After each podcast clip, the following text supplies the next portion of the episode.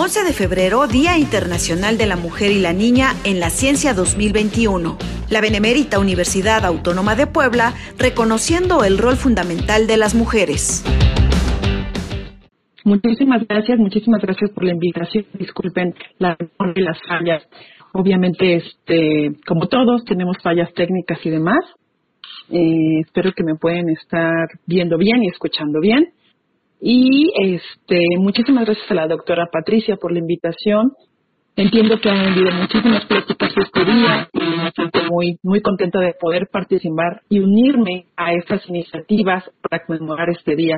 La verdad, desde, desde el Consejo Nacional de Ciencia y Tecnología hemos desarrollado diferentes programas que pueden interesar muchísimo a las estudiantes de licenciatura, a, los, a las investigadoras de, de la Benemérita Universidad Autónoma de Puebla, incluso a la población en general. Quisiera, no sé si haya la oportunidad, si pueden compartir mi presentación o yo solamente les voy platicando sobre la información que tenemos, pero me gustaría eh, decirles que todas las que estamos aquí realmente somos muy afortunadas porque tuvimos la oportunidad y el apoyo de nuestras familias para poder llegar a este momento y a este, y a este lugar o a este eh, nivel de estudios en los que nos encontramos. Y bueno, quiero decirles que la situación en México realmente es eh, distinta o simplemente es, eh, tenemos datos y tenemos información al respecto. Solo quiero compartirles que el 58% de la población mexicana tiene estudios de medio superior. ¿Eso qué quiere decir? No todos tienen estudios eh, de bachillerato, ¿sí? De ese estudio de bachillerato, entre el 21 y 23% de la población, eh, entre el 21 y 23% de la población mexicana inicia eh, la primaria, que inician la primaria, solo ingresan a la universidad. Imagínense nada más qué porcentajes. De toda la población mexicana, solo el aproximadamente el 23%. Pero más importante es que entre el 7 y 23% de la población ingresan a una licenciatura. Eso es muy importante porque solamente el 7% de ese porcentaje que ingresaron a una licenciatura van a ingresar a estudios de posgrado. Con todos estos datos, solo quiero ponerles un ejemplo. Quiere decir que de 100 personas que ingresan eh, a primaria, solamente de 2 a 6 personas van a terminar o van a ingresar a una licenciatura y de punto 1 a punto 4 van a, integrar, van a ingresar a un posgrado. ¿Ok? Y de esos números, solo el punto 2 van a terminar un posgrado. Entonces, hay diferentes factores que influyen en la respuesta y en la situación educativa en México. Y eso quiero mencionar algunos factores que pueden influir, como los problemas económicos, los problemas sociales, eh, los problemas familiares, los problemas educativos, problemas educativos, la escasa oferta de lugares, también hay situaciones por enfermedad y los roles de género. Eh, sabemos que todavía este, existen estos roles desde casa, desde incluso la niñez, donde nos hacen elegir por tipo de juguete, si eres hombre o si eres mujer, o eh, si son actividades que son para hombres y para mujeres. Yo esperaría que actualmente esas actividades fueran para todos, que los hombres, tanto mujeres y como hombres, apoyáramos en casa y tuviéramos las mismas oportunidades para poder seguir eh, alcanzando incluso nuestros, nuestros sueños o nuestras metas. Y bueno, la pregunta aquí es, ¿por qué estudiar un posgrado? ¿Cuál es la, la, importancia de poder seguir preparándonos y poder acceder a este tipo de estudios? Primero, porque es un reto adicional. Simplemente va a incrementar tu ingreso económico entre un 36 y 76%. Hay un enriquecimiento intelectual impresionante, amplías tu perspectiva y conocimiento, hay una participación en proyectos de investigación. Cuando tú eliges un tema, ingresas a un posgrado, te especializas en este tipo de temas y, trabajas, hay un trabajo colaborativo y conjunto con un grupo de investigadoras e investigadores. Participas en proyectos incluso de investigación nacional e internacional. Conoces otros lugares y otras formas de pensar y otras formas de trabajo. Y bueno, muchísimas veces publicas tus resultados en artículos, revistas y libros, ¿no? Y bueno, aquí está un poco del apoyo. Hay becas bueno, el apoyo que quiero platicarles, hay becas con ACID para este tipo de estudios. ¿no? Y bueno, ustedes que están en la licenciatura, porque entiendo que también esta charla hay eh, estudiantes de licenciatura de ingeniería, de la Facultad de Ingeniería de la Universidad Autónoma de Puebla, ¿qué opciones hay durante la eh, licenciatura? ¿Ok? Entonces, no sé si conozcan o han escuchado hablar, y hay muchas universidades que ofrecen veranos de investigación. En estos veranos de investigación, los estudiantes pueden estar muy a la par con el investigador, conocer qué hace, cómo es su labor, eh, eh, saber cómo es el día a día de una investigadora. Casi, casi uno es la sombra de ese investigador y nos permite conocer y saber y determinar si realmente nos gusta la investigación o queremos algo más.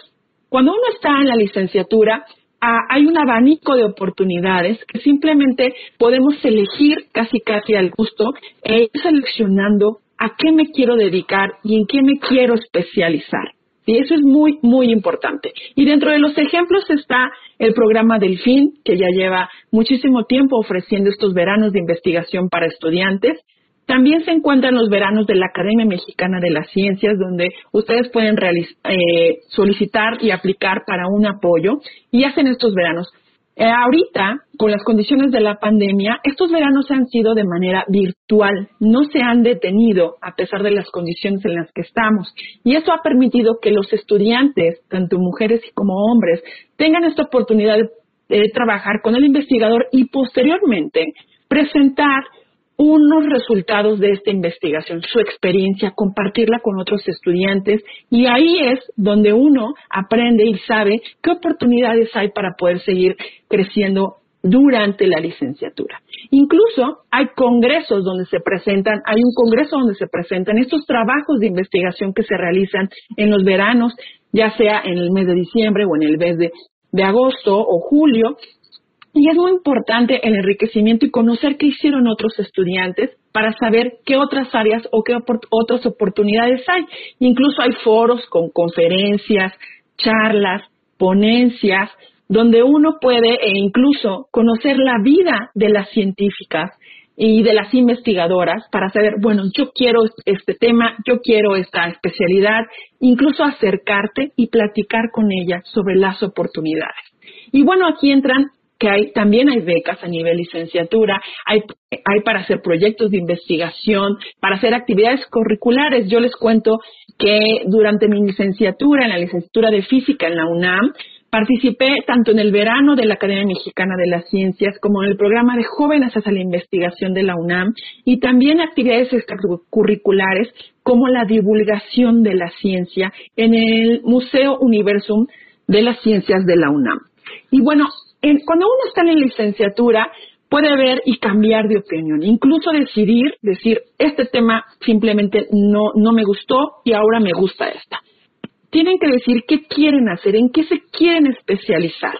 Y bueno, lo más, lo más importante, y yo creo que los, una de las eh, cosas que nos ayudan a definir es la plática con otros, con nuestros pares, con los mismos estudiantes de la carrera, mismos estudiantes de la licenciatura, donde uno puede decir si me gusta esto o te recomiendo esto o me gustó esto o mira, hay esta oportunidad. Eh, lo único que les puedo decir es que ustedes deben elegir lo que las haga felices, lo que las apasione, porque al final de cuentas, en el futuro les van a pagar por ellos.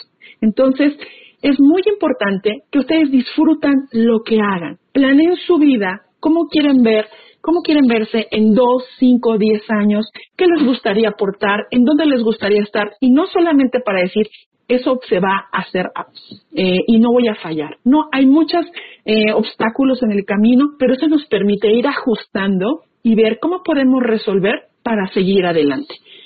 Y dentro de esto, estas oportunidades que, que hay, el CONACID ofrece un abanico de muchos programas, empezando por las becas de posgrado nacionales y en el extranjero. Ahí hay becas tanto para los estudios de maestría, doctorado y de especialidad. Este, eh, este eh, conjunto de posgrados, ustedes pueden elegir y entrar a la página de CONACYT y buscar el Programa Nacional de Posgrados de Calidad. Este programa, y ahorita les voy a platicar más de ellos, ofrece muchísimas posgrados en diferentes temas. Obviamente les ofrece una beca con diferentes este, eh, características que en la siguiente eh, diapositiva les voy a platicar, pero también hay otros apoyos y otras convocatorias que una vez estando como investigadores o durante sus estudios de maestría ustedes pueden eh, participar. Por ejemplo, existen apoyos para las mujeres indígenas.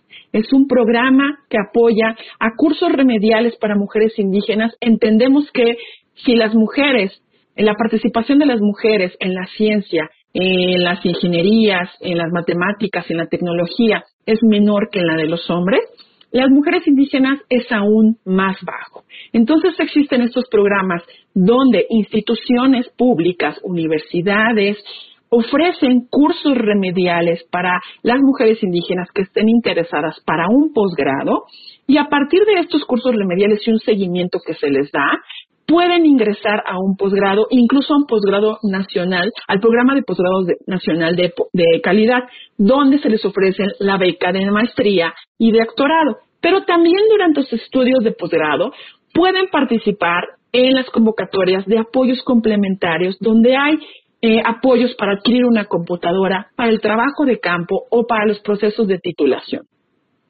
Si ustedes son madres solteras y están estudiando una licenciatura, también en CONACYT hay un programa que ofrece apoyos para las madres solteras. Es muy importante que estas becas pueden tenerla hasta eh, tres años, tengo entendido, pero todos los detalles de estos programas se encuentran en la página de CONACYT y no quisiera eh, enfocarme solo en uno, sino mostrarles o decirles todas las oportunidades que hay.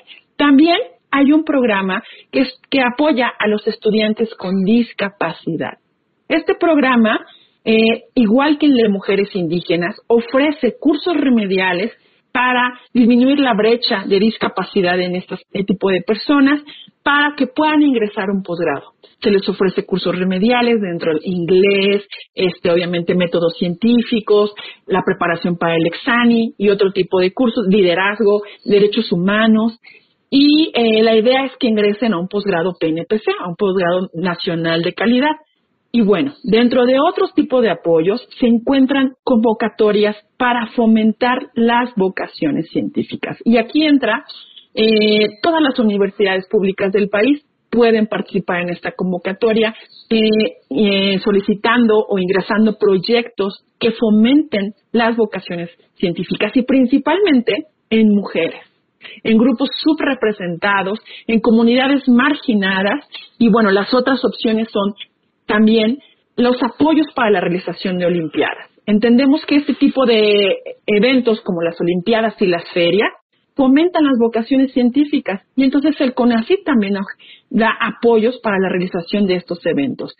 Estas, estas convocatorias, igual que todas son anuales, se presentan y hay requisitos y procesos con los cuales se tienen que cumplir, pero una vez que ya ingresa al posgrado y tiene una maestría o un doctorado, puede continuar con sus estudios y puede hacer estancias postdoctorales. Estas estancias postdoctorales pueden ser nacionales o en el extranjero y el CONACYT también ofrece un sistema de apoyos para este tipo de estudios. Una vez que ya también se tiene el doctorado, pueden ingresar al Sistema Nacional de Investigadores, donde también se les da un estímulo por toda la investigación que realizan y entiendo que la universidad, la UAP, tiene muchos investigadores dentro del SNI. Y bueno, quiero enfocarme un poco en los posgrados nacionales, en los posgrados de calidad. Es un programa con más de 45 años de experiencia. Es, un, es reconocido a nivel nacional e internacional. Tiene aproximadamente más de 2.000 programas de posgrado. Se pueden realizar estudios de alto nivel en instituciones académicas de excelencia. Hay becas a nivel maestría, doctorado, postdoctorado y especialidades técnicas y administrativas.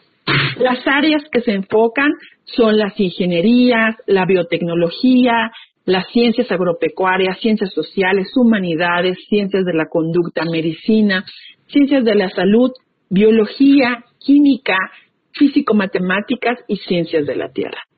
Eh, lo importante que al momento de ustedes de elegir un posgrado, y pueden buscar diferentes opciones, incluso en los posgrados en, universidades privadas, pero tienen que darse cuenta que este posgrado, para obtener una beca de CONACYT, debe estar inscrito en el PNPC, en los posgrados de calidad. Deben cumplir con un promedio para México los estudios son, en México son 7.8 y para el extranjero es de, eh, de 8. El estudiante debe tener una dedicación completa y exclusiva en ese tipo de programa. La vigencia de la beca puede ser hasta de 24 meses en la parte de maestría y 48 meses en, la, en doctorado. Y bueno, hay diferentes compromisos durante la vigencia de la beca, como los reportes semestrales, mantener un, un eh, estudios de calidad y calificaciones. Y bueno, ustedes cuentan con un servicio médico proporcionado por el ISTE. Todos estos detalles que les estoy platicando se encuentran en la página de CONACID y en los próximos meses ustedes pueden conocer toda esta información de estas convocatorias.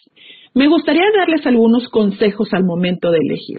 Como les decía, deben elegir algo que les guste, que les apasione y que les haga feliz. Hagan un plan de vida corto, a mediano plazo y largo plazo. Busquen diferentes oportunidades desde la licenciatura, cada verano, en estos tiempos que hay eh, de entre intersemestrales, y bueno, buscar oportunidades. Una vez que ya, eh, una vez defina, por ejemplo, el tema de tesis, elegir la forma en cómo se quieren titular. No necesariamente pueden realizar una tesis. Hay, dependiendo de la universidad, no sé si la UAP hay otras opciones de titulación. Entiendo que puede ser no solamente la tesis, hay investigación o el ingreso al posgrado. Pero si ustedes deciden hacer una tesis, los van lo van las van a enriquecer totalmente porque van a aprender muchos procesos y muchas habilidades que a veces en la licenciatura ni siquiera nos dan en las materias. No nos preparan, por ejemplo, para hablar en público, no nos preparan incluso para hablar otro idioma, presentar proyectos de investigación o hacer divulgación de lo que estamos haciendo. Programación, por ejemplo, hay muchas carreras que hasta el final este, desarrollas estas habilidades. Y al momento de realizar una tesis o buscar un asesor, es muy importante que ustedes elijan una persona o una asesora o un asesor que les dedique tiempo, que los apoye. A veces uno, eh, cuando a, lo largo de la carrera o a lo largo, elige, por ejemplo, tiene muchos, admira a muchas personas y a muchas investigadoras y a muchos investigadores. Desafortunadamente, por sus tiempos y por sus compromisos, a veces no pueden dedicarles tiempo. Entonces, es muy importante esto porque eso nos va a permitir ser comprometidos y ser comprometidas y ser constantes. También deben tomar en cuenta sus limitaciones y dificultades, pero no pierdan la capacidad de asombro, ¿no? Es muy importante, como les decía también, aplicar en diferentes lugares. ¿Qué posgrados? ¿En qué universidades eligen? Si cambian de institución a posgrados nacionales en el extranjero. No se queden solamente con una sola oportunidad. Elijan diferentes para entonces, si se les dan todas las oportunidades, ustedes eligen la que más les gusta. y quisiera terminar con dos frases importantes para ustedes, que cada obstáculo simplemente no, no que no las limite, que no las, no las eh, saque de la, de la meta que quieran cumplir, simplemente las va a fortalecer y les da la oportunidad de mejorar. La gente realmente grande te hace sentir que tú también puedes serlo. Entonces, eh, únanse o reúnanse con su equipo de trabajo desde la licenciatura los amigos que tengan, desde las afinidades, obviamente, apasionados por algo. Y bueno, a partir de ustedes, una vez que estén en el, en el proceso de investigación, van a disfrutar poder compartir y poder hacer lo que están investigando. Agradezco muchísimo este tiempo. Pido una disculpa si ustedes no están viendo esta presentación y tampoco están viendo mi cámara debido a los a las fallas técnicas pero cualquier duda y comentario, cualquier tipo de programa, en los próximos meses se publicarán diferentes convocatorias del CONACYT donde hay diferentes oportunidades de la licenciatura hasta el postdoctorado, incluso para proyectos de vocaciones científicas, olimpiadas y de otro tipo de, eh, de desarrollo tecnológico y otro tipo de interés que ustedes pueden este, aplicar. Maestra Miriam, es un honor contar con su presencia. Agradecemos en nombre de la Benemérita Universidad Autónoma de, Puebla su tiempo, su apoyo, toda la información que nos brindó y muchas gracias, maestra. Mil gracias. Gracias. A usted, maestra. Muy, muy amable.